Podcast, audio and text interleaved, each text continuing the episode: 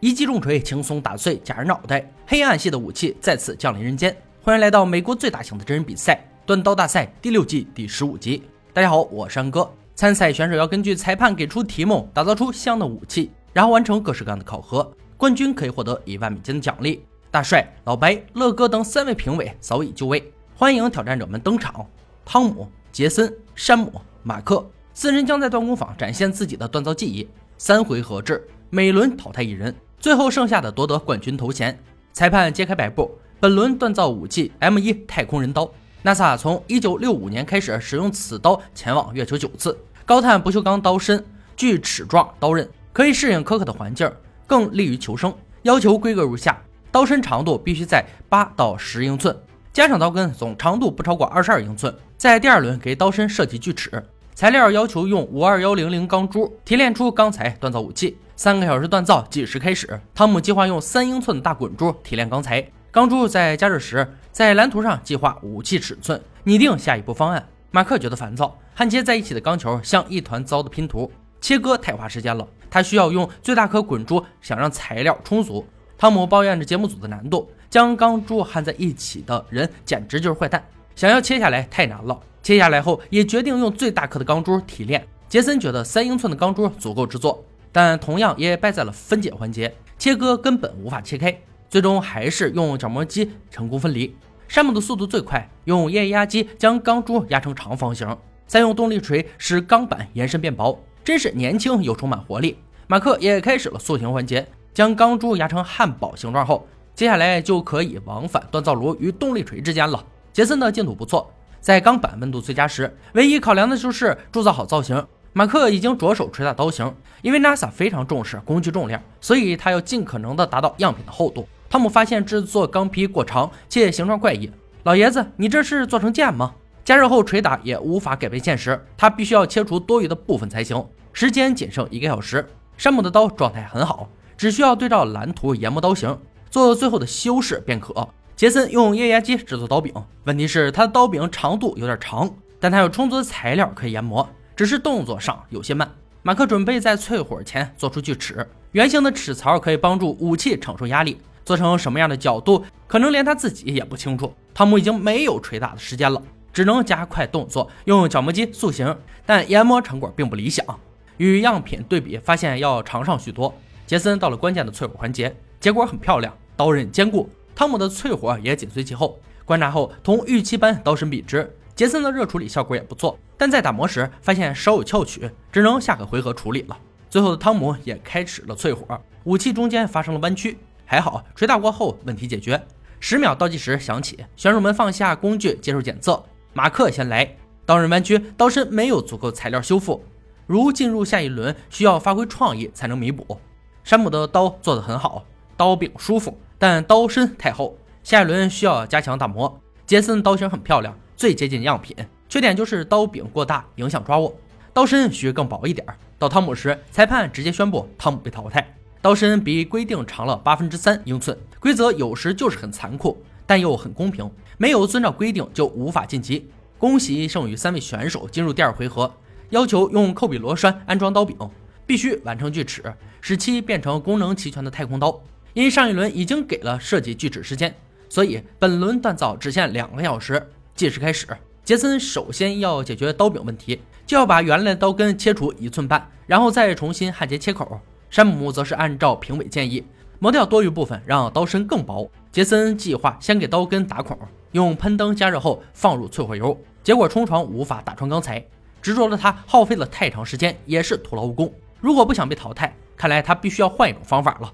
时间仅剩一个小时，杰森为了让锯齿更实用，决定要做成正方形。评委看出了他的锯齿参差不齐，锯东西已经没有问题，但效果就不好说了。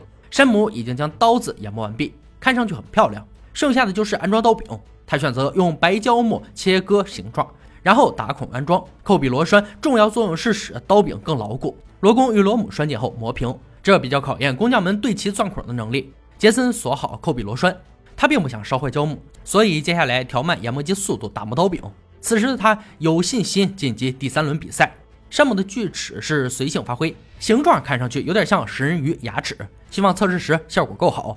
马克在研磨锯齿时发现弯曲，翘曲虽然不是很大，但他这个时候已经束手无策，因为时间已经不够了。随着十秒倒计时响起，选手们关掉机器，等待评委检测。本轮由大帅操刀做三项测试，首先会把刀子插进砂石土层，检测热处理成果。接下来要看竹竿，检测刀刃切削能力。最后用刀尖刺进钣金，测试武器承重力。马克的刀第一个上，整个刀被插入石层后再拔出，循环多次后，意外发生了，刀尖断了。第一个锯齿就是裂口，锯齿让刀身一分为二。裁判宣布，马克的武器在第六次测试时断裂，虽无法继续，但并不代表出局。如果剩余两位选手并未超过马克，将被淘汰。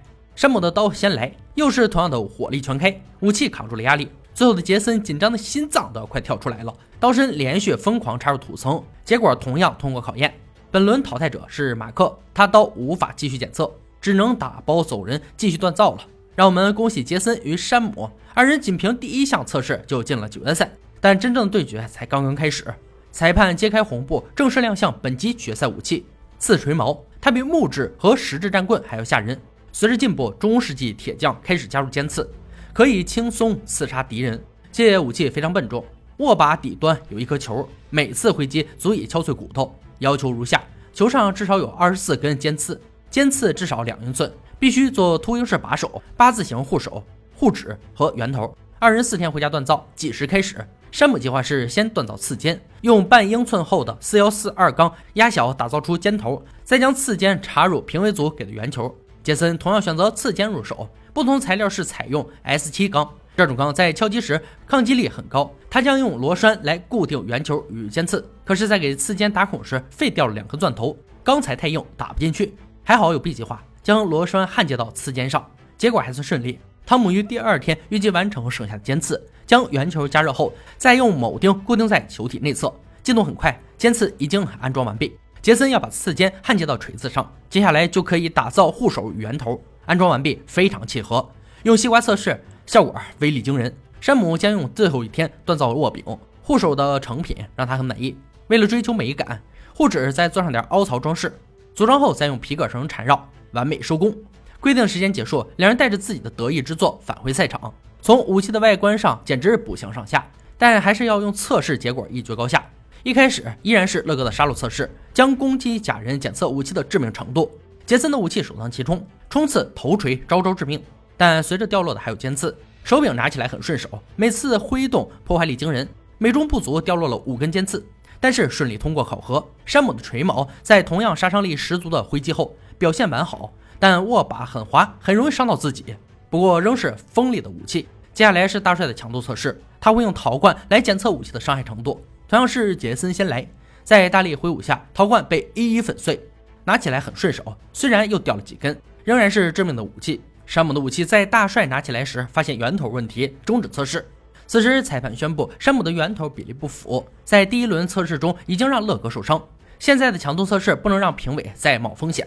看来结局已定，山姆被淘汰。虽然他的武器出现了意外，但还是带给我们一把漂亮的武器，让我们恭喜杰森获得一万美金，冠军之位实至名归。以上就是锻造大赛第六季第十五集的内容。本集决赛武器刺锤矛，最早是在十四世纪初开始广泛使用。它是由一根木轴和一段铁链或者铁皮木棍组成，由一根类似狼牙棒的尖刺棍组成，通常长着长刺，从顶部直伸，而许多较小的刺围绕头部。